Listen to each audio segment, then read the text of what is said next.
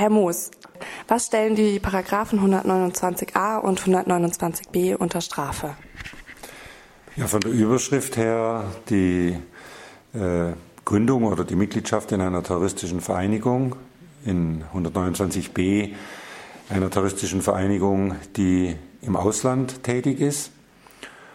Und ähm, das Gefährliche ist eben, dass mit diesen Bestimmungen eine Art Ausnahmestrafrecht geschaffen wird. Manche sprechen von einem Feinstrafrecht, das Sonderregeln aufstellt zur Bekämpfung des inneren Feindes, wobei offen ist, wer das definiert und äh, wie der bestimmt wird.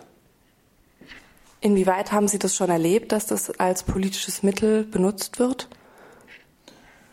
Ja, das letzte Verfahren, äh, in dem ich selber als Verteidiger tätig war, richtete sich gegen zwei junge Kurden, einer aus dem Freiburger äh, Raum, die äh, beschuldigt wurden, dass sie verantwortliche Funktionäre einer kurdischen Jugendorganisation waren, die der PKK zugerechnet wird. Das Urteil stellt ausdrücklich fest, dass die beiden keine Straftaten im eigentlichen Sinne begangen haben, aber durch ihre Funktionärstätigkeit eine politische Betätigung äh, im Rahmen ihrer kurdischen Identität äh, haben sie sich strafbar gemacht. Und das ist für, für mich politisches Strafrecht.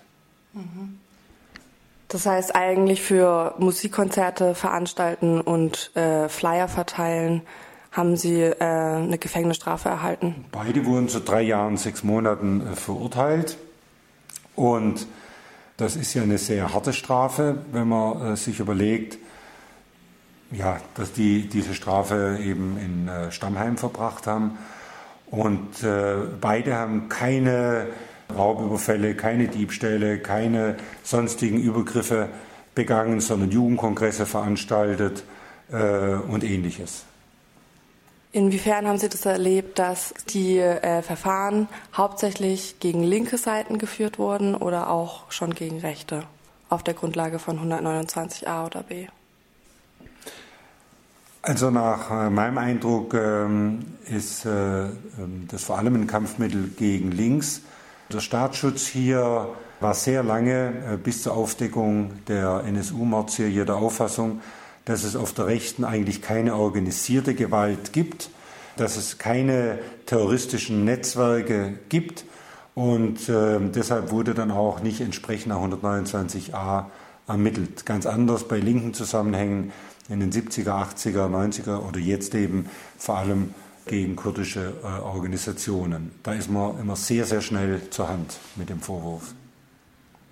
Das heißt, Ihre Forderung ist, dass die Paragraphen grundsätzlich abgeschafft werden könnten? Ja, ich denke, wenn äh, jemand tatsächlich äh, Anschläge verübt oder äh, andere schlimme Straftaten begeht, dass dann das Strafgesetzbuch ausreichend Möglichkeiten hat, um ihn zu verfolgen und zu bestrafen, äh, dass es aber keines Ausnahmestrafrechts bedarf. Und äh, deshalb sehe ich auch nicht, äh, wie durch Reformen hier was verbessert werden könnte. Ich glaube, dass diese Bestimmungen, die seit 1976 im Strafgesetzbuch stehen, eigentlich systemfremd sind gegenüber unserem Strafrecht und auch wieder aus dem Strafrecht entfernt werden müssen. Vielen Dank.